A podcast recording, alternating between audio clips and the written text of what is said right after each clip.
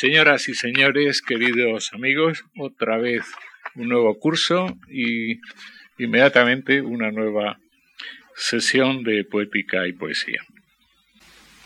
Nacido en Cádiz en 1952, José Ramón Ripoll es hombre que toca muchas teclas.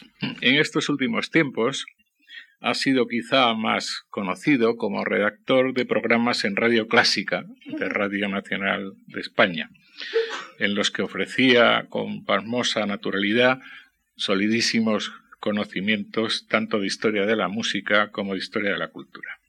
Pero es también escritor de creación y sobre todo un excelente poeta con más de seis libros publicados, la tarde y sus oficios del 78, La tauromaquia del 80, Premio Bernica del 79 y Sermón de la Barbarie, un libro de 1981, forman lo que podríamos llamar su prehistoria, en la que tantea las diversas posibilidades eh, de su estro armónico, desde el culturalismo, la tauromaquia es por supuesto la tauromaquia de, de, de Goya, y eh, pasando por muy diversas facetas, el ensimismamiento, la poesía crítica y social incluso. No es infrecuente, sin embargo, que se cuele en, esta, en estos poemas su pasión por la música, que ya es temprana profesión, como por ejemplo en este final del poema quinto de la tauromaquia, titulado como la estampa de Goya, El animoso moro azul es el primero que lanceó toros en regla, puesto bajo la advocación de, la estampa de Goya y en la que se recrea las vivencias, en el que se recrea el poema, las vivencias de un muchacho de finales del franquismo, quien se dibuja y ríe hipocondríaco, marxista, leninista, romántico, verídico, y llegar al final, bajo los acordes de la internacional, que es lo que está cantando en el poema el muchacho en cuestión. Agrupémonos todos en la lucha final. Pero también se rememoran otras músicas, aparte de la internacional, y muy diferentes, mostrando un yo poético de gustos muy eclécticos. Es en este momento, dice en el poema, cuando suenan de nuevo las canciones. Uno se tambalea hasta la música y entre Luis Jacques y Mozart, entre lejanas voces gregorianas, entre tú, entre tú, mi adorable Charlie Parker, y los vidrios rasgados del mellizo, precipitas un beso hacia la ausencia y te sientes capaz de tus faenas. Con el humo de los barcos, 1984, inició Ripoll una trilogía que ha continuado con las sílabas ocultas del 90 y Niebla y Confín, un poemario publicado en el 2000, premio Tiflos. Trilogía que ha reunido luego con las consabidas variantes sobre los poemas originales, especialmente sobre el primero de los tres libros, en Hoy es Niebla, Madrid Visor 2002. También ha sido José Ramón Ripoll un excelente, aunque breve, compositor, llegando incluso a componer alguna obra vocal sobre poema propio, lo que le convierte, salvando todas las distancias que ustedes quieran, en uno de los últimos troveros españoles de la música culta, si no el último. En el mundillo de la poesía se le conoce a sí mismo como director de la gaditana Revista Atlántica, Revista Atlántica, creada por él en 1991. Y en el de la amistad es un colega fiel y generoso. Aunque es bien perceptible que Ripoll tiene la cantera temática en su propia educación sentimental, como ya vimos en el ejemplo goyesco, también es bien visible que Ripoll no es, por decirlo de una eh, manera ya consabida, no es un poeta figurativo. No, es demasiado, no está demasiado interesada, interesado por la línea clara ni por la lógica de la realidad.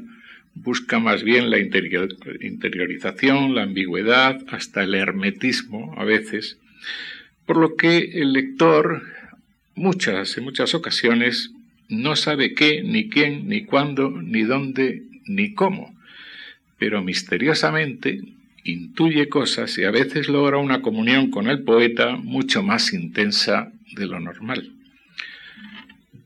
Todo lo que escribo es un pretexto para la música, ha dicho el propio Ripoll en la introducción a una de sus, una antología de sus versos. Y en efecto, no es nada difícil, sino todo lo contrario, hallar música en sus poemas y en formas muy diferentes.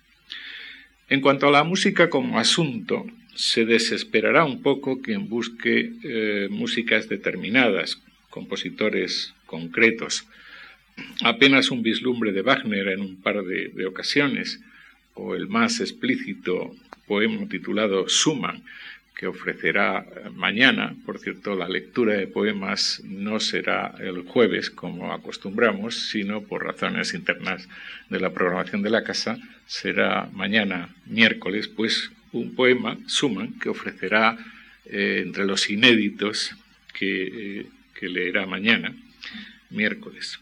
Suman es, ya se lo imaginan, una nueva rememoración de su pasado juvenil, la de sus primeras armas como pianista. No, Ripoll no va por, ese, por esos derroteros. Ripoll investiga, inquiere la presencia de la música originaria, original, la idea de la música, y especialmente, y ese es su tema predilecto, especialmente en su relación con la palabra que es un asunto que recorre toda su poesía de arriba abajo y de oriente a poniente. Él mismo lo ha confesado en numerosas ocasiones, como en el importante ensayo Variaciones sobre una palabra, publicado en El Toro de Barro en Cuenca en el 2001 y que les eh, animo a leer. Pero también lo expresa, además de en esta prosa citada, en muchos de sus poemas. Por, ejemplo, en uno titulado Frutos silvestres, de niebla y confín. Como frutos silvestres han brotado los nombres de la tierra.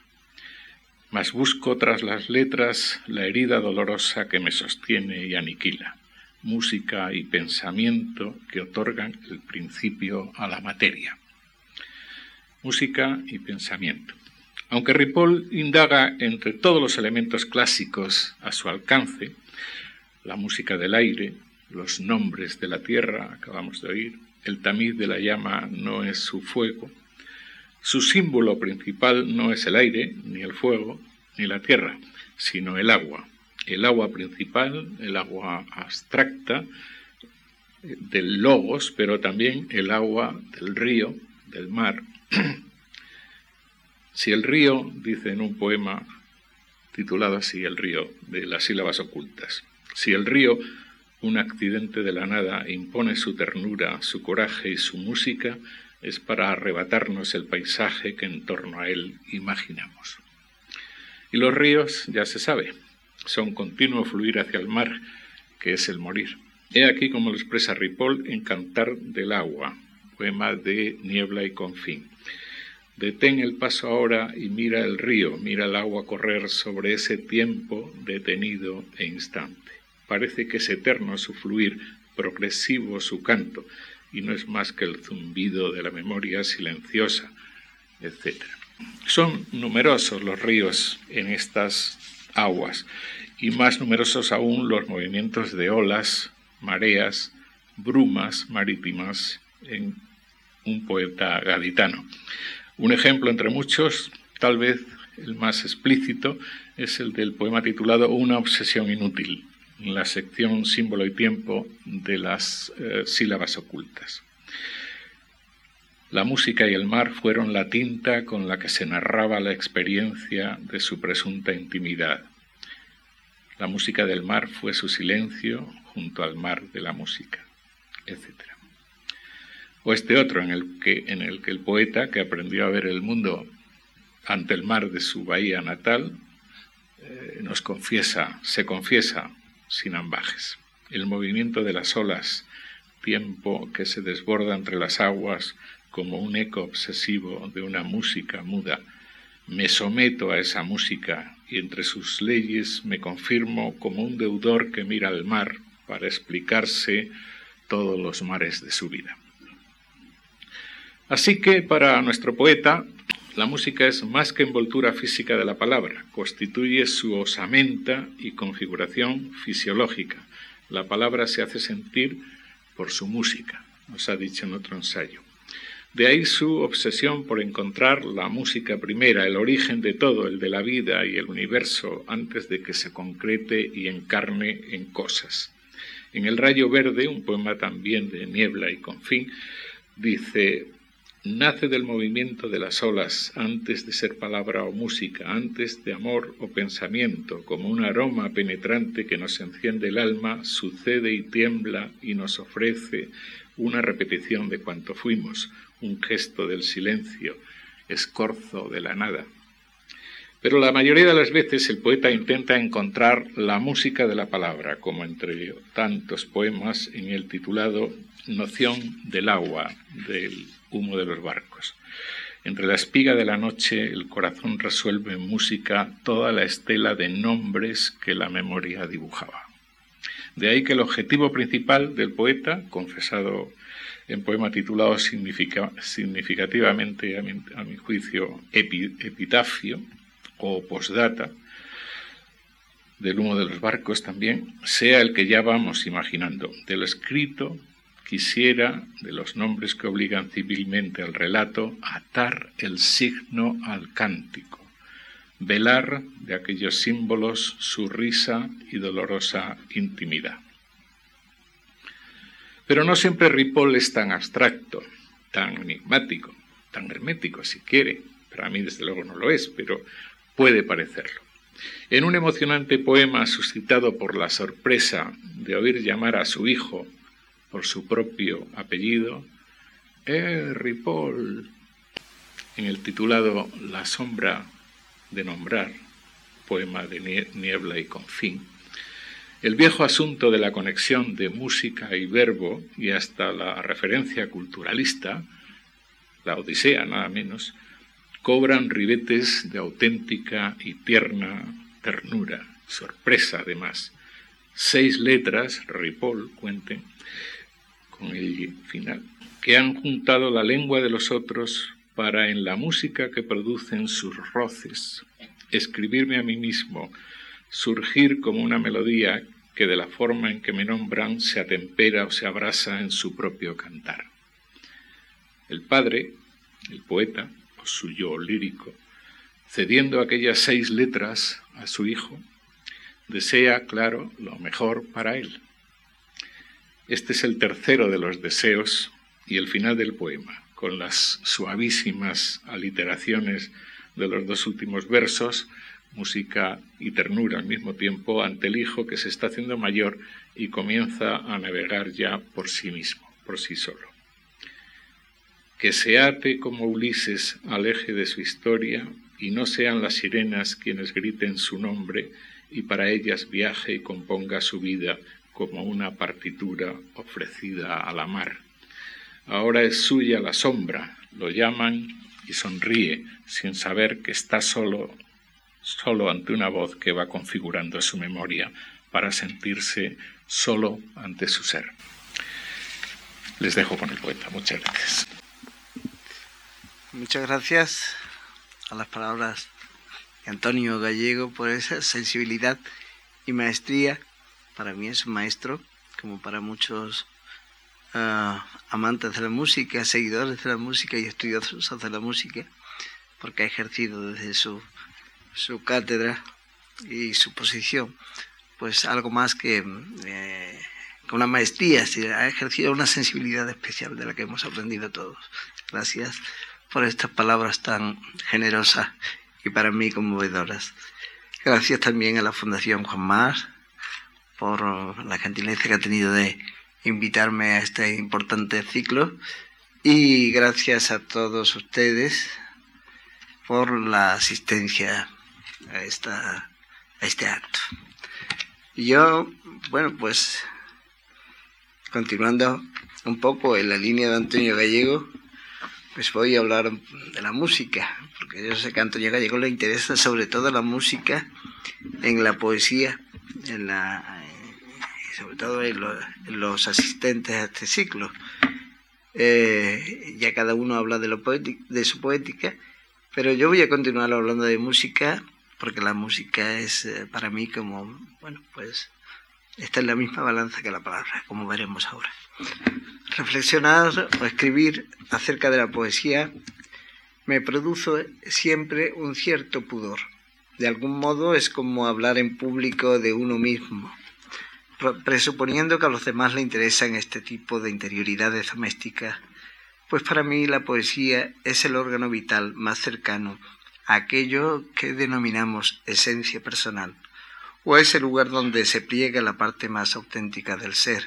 Es más, me atrevería a decir que sin el ejercicio de la poesía no sería posible indagar y conocer ciertos aspectos de una realidad que se muestra más allá de las apariencias y que la mayoría de las veces, por pereza o costumbre, aceptamos en su superficie.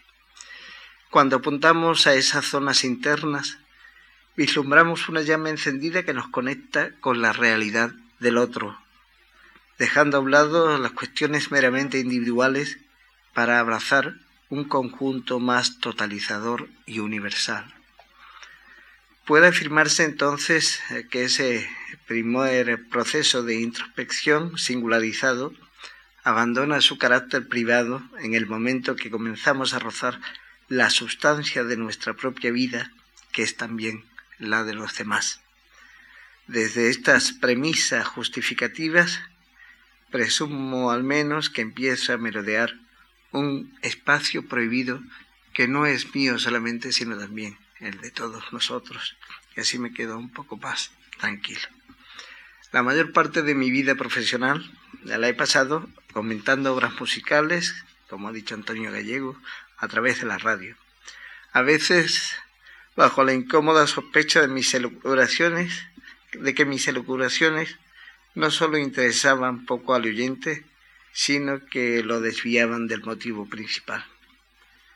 Al cabo del tiempo comprobé que aquello que creía un acto de solicismo comenzaba a adquirir un porqué en la medida que era capaz de sincerarme conmigo mismo, de dejar humildemente mis presuntos conocimientos eruditos en las puertas de la obra en cuestión y entrar en ella con una actitud sincera, abriendo los oídos y el corazón al entramado sonoro que me aguardaba y a la espera de descubrir en esa música algo distinto a cuanto había experimentado en la escucha anterior. Desde ese momento tuve la sensación de dirigirme al otro como si me lo estuviese contando a mí mismo, rozando un espacio común que, sin traspasar la intimidad, me hacía más libre. Es la misma sensación que tengo con la poesía y con el mundo interno que alimenta y desvela. No en vano, mi primera formación fue musical y pienso con María Zambrano y Juan Ramón Jiménez que la poesía tiene más que ver con la música que con la literatura, pues mientras las palabras de esta última nos guían en cuanto significan, la palabra poética ilumina en su propio sonar. En verdad, y yo lo he dicho en varias ocasiones, soy un músico frustrado, pues no deseaba más en mi infancia que mis dedos se deslizaran por el teclado dibujando una sonata de Beethoven o una balada de Chopin. E incluso llegué a coquetear tímidamente con la composición. Sin embargo, mi voluntad y naturaleza no me lo permitieron del todo, o mirándolo desde una óptica más positiva, esa difícil relación con la música, gozosa y atormentada a la vez, como un amor correspondido a medias, me condujo al territorio de la palabra del convencimiento de la unión natural entre música y poesía, he heredado un pozo de ambigüedad que subyace en toda mi escritura e incluso un ritmo interno, más allá de versos y metros, que le debo a la música y a su dominio abstracto. Aún hoy, cuando escribo unas incipientes líneas que con suerte pudieran llegar a configurar un poema, las coloco, a veces, sobre el atril e improviso al piano sobre ellas de ese ámbito sonoro puede que surja otro fragmento que poco a poco, entre acordes y resonancia, toma forma en el texto y se encauza hacia el mar de siempre. No quiero decir con esto que renuncia al poder semántico de la palabra, sino al contrario. A través de su sonoridad, trato de dar relieve a su sentido polisémico, aquellos múltiples y variados significados que oculta en su seno y brillan en su música, y que en definitiva son los que otorgan carta de naturaleza a la poesía, diferenciando así su función de la que ostenta en otro tipo de lenguaje, ya sea cotidiano, informativo o científico. Mi primer acercamiento a la poesía fue motivado por la canción y el lead. De adolescente, aguardaba con verdadera impaciencia los escasos conciertos que se organizaban en mi ciudad natal, un lugar de provincias que aunque concedió cuna a Manuel de Falla y disfrutó de una agitada vida musical en el pasado, había declinado bastante su actividad hacía ya tiempo. Salvo algún cuarteto solista, abundaban los recitales para voz y piano, donde generalmente se interpretaban obras de Debussy, Ravel, Schubert, Schumann o Wolf. Yo, que sabía un poquito de francés y nada de alemán, me quedaba extasiado con aquellas melodías que encerraban palabras desconocidas para mí. Solo, al roce de algún verso de Goethe, Novalis, Heine o Mallarmé, producía en mi mente un perturbador oleaje que me incitaba precipitadamente a escribir. Garabateaba los programas de mano con esbozos de poemas e imaginaba traducciones al texto original. Más adelante corría a la biblioteca pública a escudriñar los libros de los autores que iban a ser cantados en el próximo recital y hojeaba ávidamente sus páginas hasta dar con los versos exactos. Los copiaba a mano y me llevaba las versiones de los poemas al concierto para así poder acercarme más a la fusión musical de la palabra. Creo que en aquellas tardes percibí algo parecido a lo que luego he experimentado al dar por acabado un poema, quizás porque descubrí la expresión de los otros como si fuese mía. Y es que, como apuntaba Borges, la máxima aspiración de un poeta es que uno de sus versos sea pronunciado con naturalidad en el mercado o en la plaza pública, habiendo olvidado el nombre del autor. Mentiría, por otra parte, si limitara mis influencias a aquellos poetas extranjeros que se me revelaban tras la canción. Estoy convencido de que el verdadero aprendizaje poético se obtiene de la propia lengua, que al fin y al cabo es como decir de la propia música. Las palabras poseen un engranaje fundamentado en el idioma para el que brotaron, y los versos no son más que el resultado también sonoro de ese autónomo silabeo. La tradición de ese idioma es una herencia a la que el poeta no puede ni debe sustraerse. Tradición en su más alto sentido, aparentemente paradójico de cuanto nos libera de innecesarias ataduras y despierta nuestra capacidad creadora. Puedo decir entonces que Juan Ramón Jiménez fue el primer y principal poeta que alumbró esta especie de vocación bifronte, donde palabra y música se complementan y unen para decir de otra manera. Un poeta que me ha acompañado desde sus primeros libros hasta Espacio, quizás el poema más musical de la lengua española, una especie de partitura, paradigma de pensar y sentir a partir de unos determinados materiales sonoros. En el prólogo a ese poema el propio autor escribe, Toda mi vida he acariciado la idea de un poema seguido sin asunto concreto sostenido solo por la sorpresa, el ritmo, el hallazgo, la luz, la ilusión sucesiva, es decir, por los elementos intrínsecos, por su esencia. Un poema escrito que sea a lo demás versificado, como es, por ejemplo, la música de Mozart o Prokofiev, a lo demás música, sucesión de hermosura más o menos inexplicable y, deleitosa desde que leí por primera vez estas intenciones, las he guardado como divisa secreta de lo que estimo que debe ser la escritura poética, al menos desde mi punto de vista. Una sucesión sonora donde las palabras van adquiriendo su significado real por medio de sus ritmos internos, al tiempo que muestran su verdadera esencia también a través de su propia musicalidad. En un mundo donde la comunicación está tan mediatizada por la publicidad, los intereses económicos y políticos o el oportunismo periodístico, se hace necesario otro tipo de lenguaje que nos permita nombrar la realidad en toda su dimensión y a su vez traspasar los límites que una sesgada interpretación de esa misma realidad se nos impone.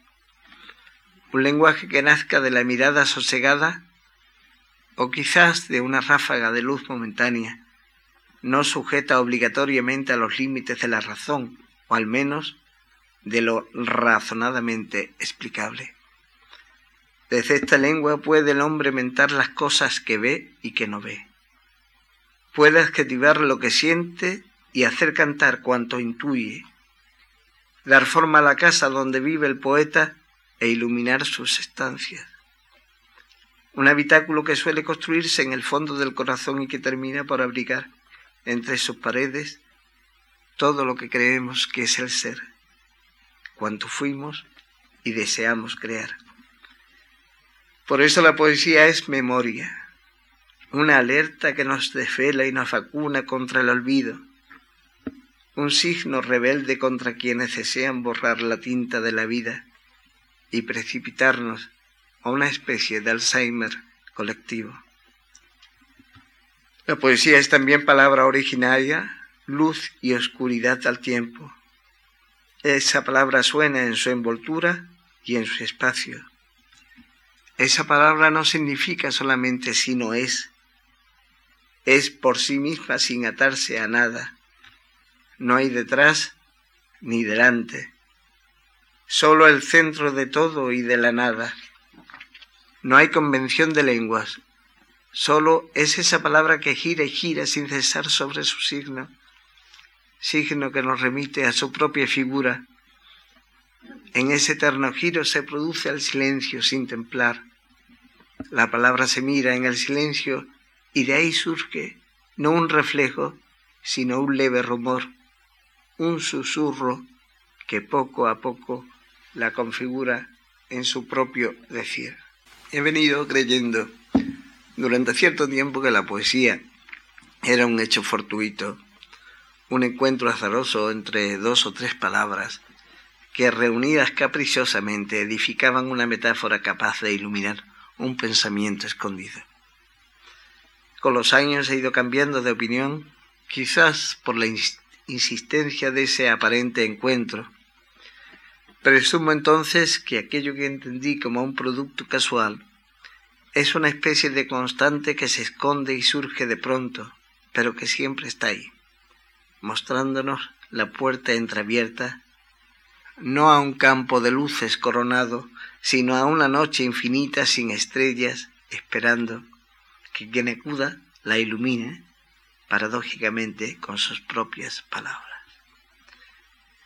Creo, por tanto, que el poeta es inocente de su propio oficio, cuida la forma, el poema, la construcción verbal, y en cuanto ingeniero de su propio andamiaje es responsable del envoltorio de la poesía, pero no del destello que se produce en el interior de las palabras.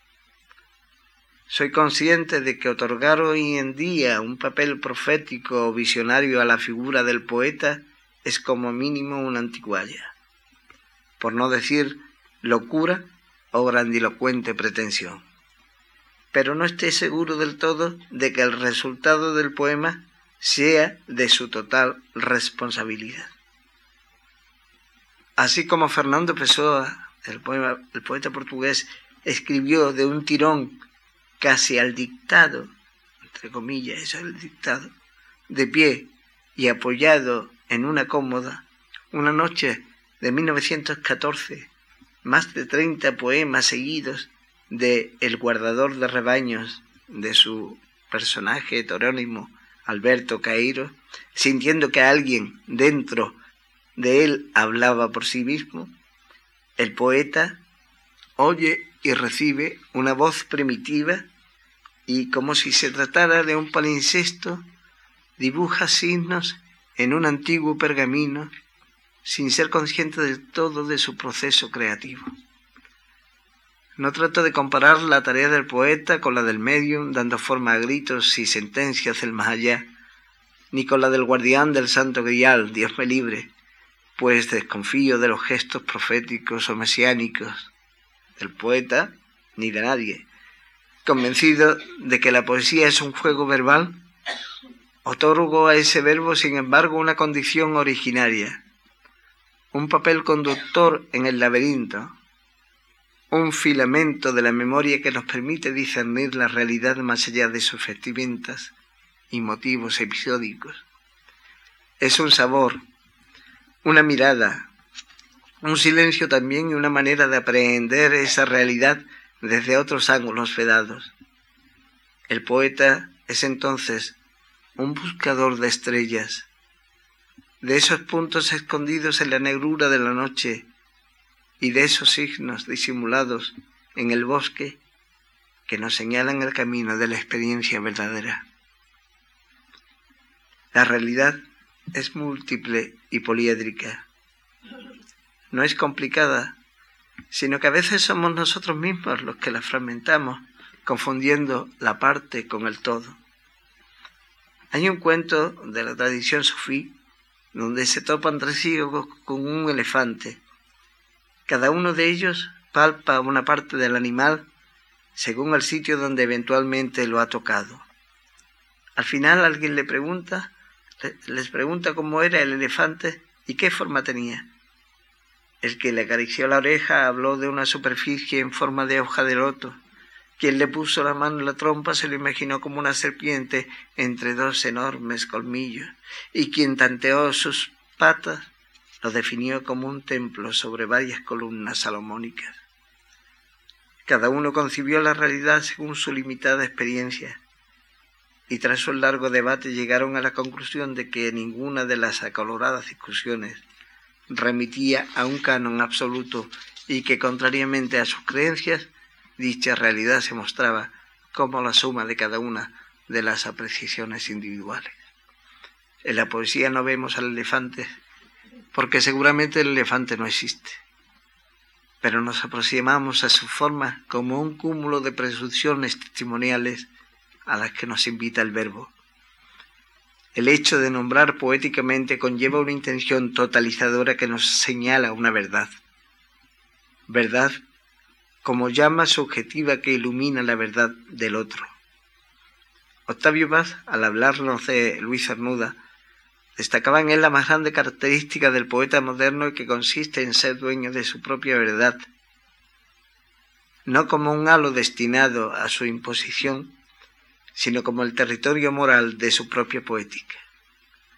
Creo que a estas alturas nos está vetado éticamente hablar de un único modo de contemplar el mundo la palabra honda en el beneficio de la duda, en tanto y cuanto es polisémica, frágil, deficiente, insegura, pero al mismo tiempo poseedora de un poder transformador del espacio, ese mismo espacio que se halla tras la puerta entreabierta y que nos invita a un encuentro total con la materia y el espíritu. Por medio de estas palabras dubitativas construimos el poema como edén de un pensamiento autónomo, independiente incluso de su propio dueño. El poema es juego verbal y es búsqueda. Es laberinto hacia el centro, donde todo es como al principio. Es espiral hacia adentro, hacia el punto de origen. En el poema se busca por medio de dinámicas, periodos, aires, tensiones, frases, el primer sonar de la palabra primitiva. El poema es una sucesión sonora de esa palabra que machaconamente hay que volver a nombrar. La palabra se multiplica en el poema y el verso la repite de forma natural. Metástasis sonora, jardín salvaje donde crecen espontáneas rosas. El jardinero músico y poeta ordena los colores, cuida sus pétalos, poda, deja crecer, riega, construye acequias y compone un recinto que sin dejar de ser espontáneo responde a la libre voluntad. En el centro del territorio donde las rosas crecen, brota el manantial de la palabra a borbotones, mostrando su sonar. Escuchémosla como canta sola, como el sonido se esparce por la forma que el hombre construye Escuchamos ya los otros escuchemos ya los otros sonidos surgidos del primero. Es el principio de la armonía. Los sonidos del verso se superponen arriba y abajo. Como un susurro, el verso serpentea por los caminos del jardín poema, tropieza, sortea un retruécano, se alía con la metáfora de su vida y continúa de nuevo su fluir. Es la otredad y el contrapunto, principio de la fuga. Las voces surgen en el poema como si se tratara de un motete, del canto llano introductorio, única melodía indivisible, fiel a la palabra primera. Se ramifica el verso, se comienza a tejer un entramado por el que el canto pasa y vuelve, diversifica su sentir, su apariencia de nombre o verbo y retorna como siempre al logos. Hay armonía ya. Los colores se mezclan para ofrecernos en su amasijo la luz exacta. Pidiera sonora el poema. Los cristales han resistido al fuego para adoptar su transparencia las palabras también han hervido en el corazón de quien las guarda. Los cristales esperan su lugar en el templo, allá arriba para iluminar la realidad tal como es ahora. Suenan las voces diferentes, encaminadas a decir a la gravitación de la primera sílaba, de ese pulso antiguo, del girar del signo. Percibo una tibia sensación de extrañeza cada vez que vuelvo a lo ya escrito. Es como si aquello se hiciese al mar por su cuenta y fuese diseñando su propia carta de navegación. Pero siento siempre el deseo de corregir su rumbo, como si me resistiese a que su destino ya no me pertenece. Para algunas personas el poema evoca o recoge un momento determinado de la vida o la experiencia del autor las coordenadas de tiempo y espacio otorgan al texto una entidad inamovible. La obra, pues, debe ser repasada como un álbum de fotografías que plasman los diferentes estadios del poeta. Para otras, entre los que me encuentro, el poema es un espejo que refleja permanentemente nuestro rostro y alma. Sujeto a la, variabilidad de nuestra vida, el poema se transforma para mostrarnos cómo somos ahora, en todo momento. Por eso me obstino en reescribir, en dar cuerpo a esa verdad que con el paso del tiempo deja de serla, y corrijo hasta que el poema me responda, para después echarlo a volar de nuevo hasta que se repita la misma historia. De hecho, he venido publicando versiones diferentes de un mismo poema e incluso de un mismo libro. En algunos logro vislumbrar esa parte de mí que me une a los otros y que, como apunté al principio de estas líneas, creo que es función esencial de la poesía. La poesía es así pensamiento, más allá de su método y origen, más acá del tiempo y del espacio. Es memoria congelada y viva a la vez, paradoja sagrada de lo profano y viceversa. La poesía es necesaria porque sitúa las palabras en su justo lugar, recupera el significado de los objetos, concede vida a la abstracción, escarba la identidad de los nombres y se revela contra quienes pretenden confundir el lenguaje. Por eso refugiarse en el poema no es evasión ni escape ante las situaciones reales, sino para petarse tras los baluartes de la palabra para defender la realidad iluminada. La poesía es, por tanto, un espacio rebelde y su ejercicio una toma de conciencia de esa realidad para nombrar con precisión, sin tapujos ni miedo.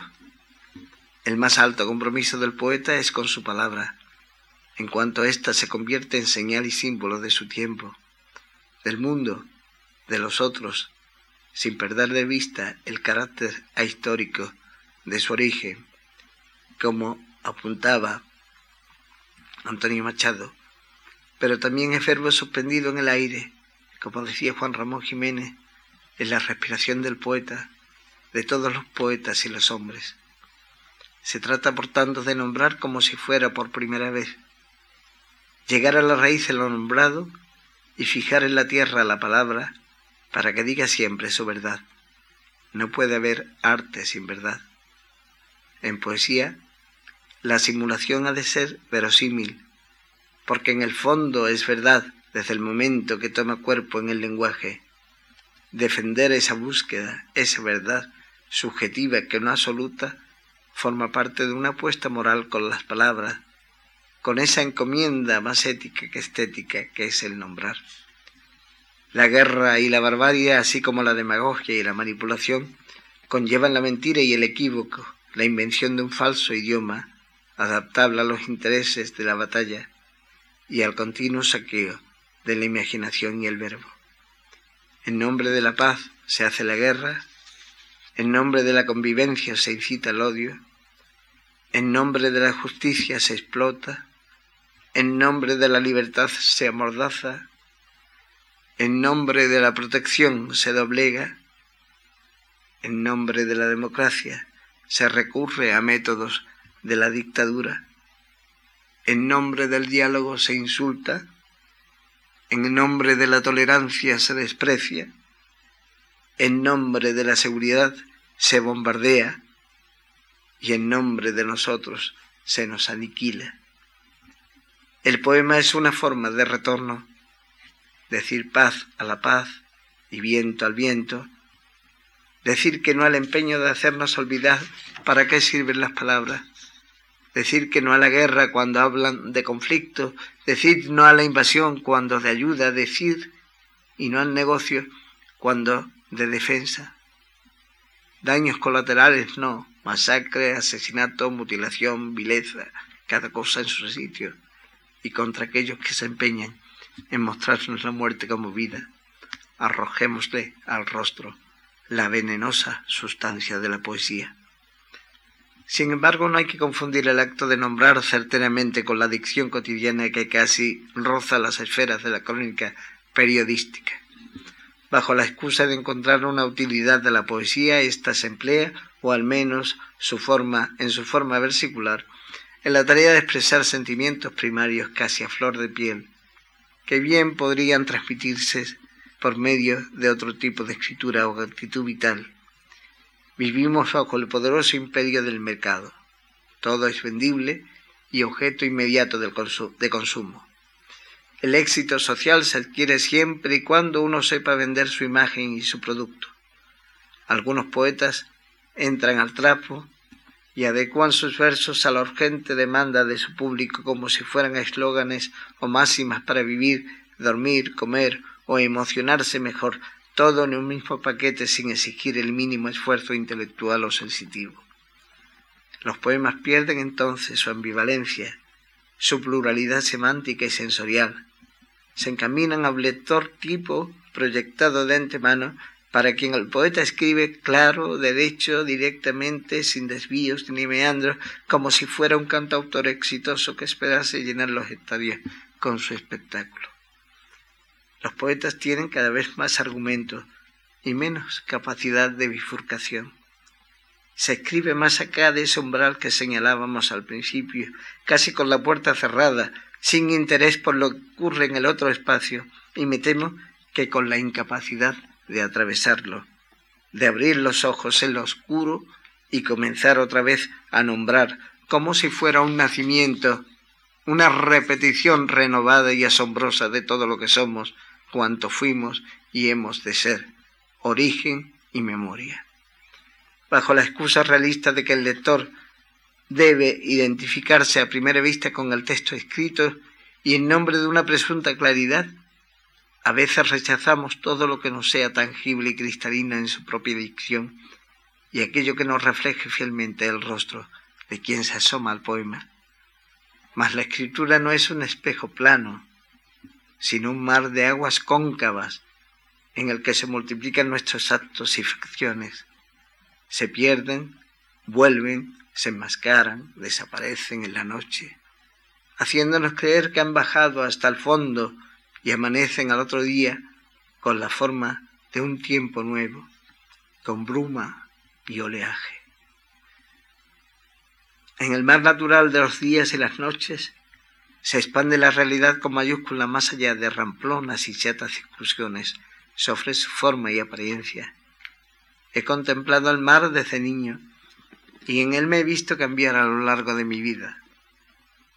Como la música, el mar es pretexto y motivo de mi escritura, imagen y metáfora de mi vida, tamiz de una luz orientativa para mis pasos, incluso cuando físicamente estoy lejos de él.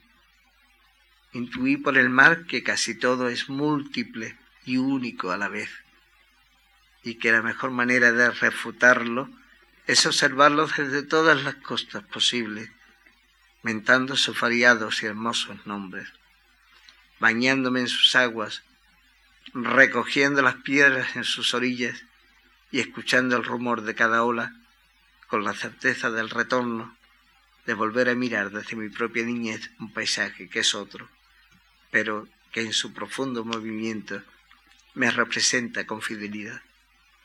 Comencé a publicar en el 76, pero fue a partir de la quinta entrega cuando creí vislumbrar un camino que, aunque producto de todo lo anterior, tomaba una dirección bien diferente, que aún me conduce a un incierto pero atractivo territorio. El título del libro se lo debo al mar, y aquel paisaje contemplé casi a diario desde la, desde la azotea de mi infancia, cuando los buques y transatlánticos partían del muelle hacia lugares desconocidos para mí. ¿Dónde irían? Atrás quedaba la ciudad silenciosa, interrumpida solo por las froncas sirenas, mientras los barcos desaparecían tras el humo. Esa imagen ha permanecido en toda mi producción poética posterior como leitmotiv, tanto que pensé reunirla toda bajo el título de aquel libro El humo de los barcos. Viaje y abandono, sorpresa ante lo inesperado y nostalgia por lo que se deja atrás, efusión y melancolía, abstracción del paisaje en alta mar, luz hiriente e informe que engendra en sus reflejos la forma de ser vista y contemplada.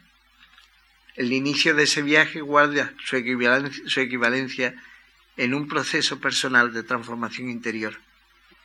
Como apunta al principio de estas notas, la poesía es para mí la herramienta más poderosa y sutil para intentar desvelar lo más oculto de nuestro ser. Es por tanto la esencia también, vehículo y resultado, sendero y espacio de llegada a la vez. Los místicos mantienen que el viaje es el fin y que en ese largo e interminable periplo, donde aparentemente nos perdemos y, no encontramos nada, recibimos el más alto aprendizaje de la vida. El poema es quizás el esquema de ese viaje. La entrada al laberinto sin saber la salida, pero sus palabras son luminosas, otra vez como las estrellas, y con ellas podemos vislumbrar el Minotauro, que no es poco, al margen de la salvación o la, o la condena. Intento pues buscar los diferentes estados y momentos de esta interminable travesía marítima, los puertos donde la nave atraca, sus luces, la lengua de sus hombres y sus músicas. Pero hay un viento que silba en mis oídos, un susurro tal vez que me hace detenerme demasiado tiempo en la nada y el vacío, como el paraje que ansiaba conocer desde niño y al que le dan sentido las palabras. Nada y vacío, como una cierta totalidad eterna como el escenario de un anhelo perpetuo que une el fondo con lo alto, el cielo con el pozo más profundo de la tierra. Veladas palabras para decir que no juntar, este juntar y discursos cortados como ríos subterráneos, destellos y sombras, rumores y silencios, un ambiguo sonar entre sueño y la muerte, un trazo que en su propio dudar tiembla y quiera al fin nombrar esa experiencia. No arrogantes palabras ni epopeyas ni, ni épicas, no el traqueteo del verso que resuena como una maquinaria engrasada y monótona, no historias ni argumentos, otra vez Juan Ramón, para captar esos instantes palabra silente y desnuda que gira y gira sobre su signo como un derviche hasta el abandono, fana. Es entonces cuando adquiere el sentido exacto fuera de la propia voluntad del poeta y nombra otra vez de nuevo. Como la aguja de una brújula señala, pero no, pero desde una deliberada ambigüedad, analogía del universo, uno y verso, uno y múltiple. Todo es una espiral y una danza que gira y gira. Sama, y repite su nombre sin cesar como un recuerdo permanente, Siker. En su repetición es ya la música. Y como indica el Ghazali, esta palabra se repite en el interior y sube a la lengua donde se desvanece su huella hasta que el corazón queda unido a su recuerdo. No me sirven pues la palabra etiquetada, ni el desarrollo lineal, ni la historieta, ni la armadura sentimental del poema para anotar las peripecias del viaje como un diario de bitácora, sino el impulso fragmentario, la mirada fugaz, el pensamiento alado, el instantáneo y penetrante rayo en la oscuridad, la música del verbo. Me siento entonces más próximo al tipo de escritura que participa de la misma intención, estilo y sonoridad. Por eso he escogido para la selección del libro que hoy se publica, pues eh, textos incluidos en poemarios a partir del humo de los farcos, más algunos textos inéditos. Son poemas un tanto inacabados. No en el sentido de su mejor o peor escritura, sino porque están abiertos a ser manipulados de nuevo y a cambiar incluso su señalamiento, tal como se transmuta el ser y el yo adquiere distintas aristas.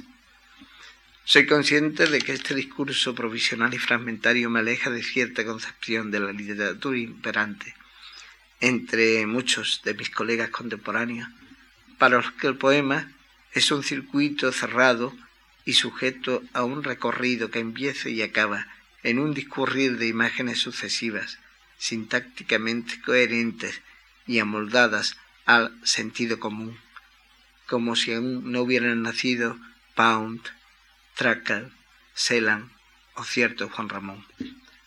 Tampoco el propósito de este incierto viaje coincide con las de sus finalidades. Entréme donde no supe y quedéme no sabiendo, como dice San Juan. Pero aún entiendo y comparto más al hombre deshabitado si me habla de la soledad de los triángulos, como dice Gamoneda, que desde la soledad de las hamburgueserías como dicen mis eh, colegas más jóvenes. En nombre de una presunta modernidad, creo que a veces se escribe como antes de ayer, sin pensar o moldear el lenguaje con respecto de las necesidades expresivas que el presente requiere. Ni la narratividad ni el figurativismo pueden ser timbres estilísticos del hombre contemporáneo, como en el terreno de la composición musical tampoco es el de la melodía la armonía o las formas convencionales. Resulta curioso observar las divergencias estéticas y la distancia con respecto a la utilización de los respectivos signos entre los músicos y poetas españoles de una misma generación. Sigo conmoviéndome con los triángulos solitarios, así como con los más soberbios bemoles que decía César Vallejo. Hemos confundido demasiado lo posmoderno con el simple envoltorio de los conceptos, incluso de los sentimientos y emociones. Se retorna demasiado al bodegón, a escenas demasiado manoseadas, a un permanente déjà vu, a un viejo cóctel donde se añaden nombres nuevos para insistir en la desolación humana, garajes, autopistas, supermercados y se termine hablando del paso del tiempo con menos apuesta que la de Jorge Manrique, o lamentándonos de las novias que ya por viejo nos abandonan en la guarra de un club nocturno. Porque quizás el gran tema de la poesía es el tiempo, tanto en su eterno fluir, que es la vida, como en su detención, que es la muerte. Y a partir del tema principal comienza el desarrollo, las variaciones, la fuga, las metáforas que como intuía Borges, a lo mejor no son más que siete. Mas el poema es tiempo sobre tiempo, tiempo sin devenir, sin pasado ni hoy, tiempo sin tiempo, tiempo sin espacio, solo un punto inasible en el vacío, compacto corazón, conciencia líquida, paradigma del aire, piedra rota. La poesía siempre ha indagado más allá de su propia representación verbal. Como analogía de un orden superior o paralelo, termina explicando nuestro íntimo microcosmos. La aventura del espíritu humano es como un largo poema donde las imágenes y metáforas van desnudando el ser hasta mostrarlo iluminado en esa noche oscura. Lo demás ni siquiera es materia, puesto que la materia fecunda, germina y es sustancia para el alma. No es metafísica religiosa, sino simple transformación verbal.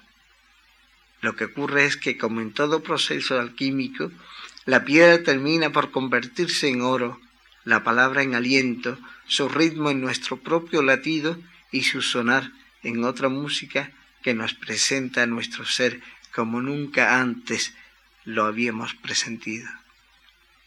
Esa poesía sigue viva, invitándonos a traspasar el umbral y entrar en el espacio donde los nombres fundan y fijan la memoria al margen de modas y tendencias, incluso del tiempo y de la historia.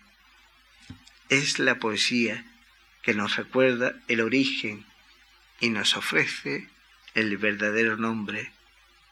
Es voz colectiva, acento compartido, encendida palabra, la música del verbo.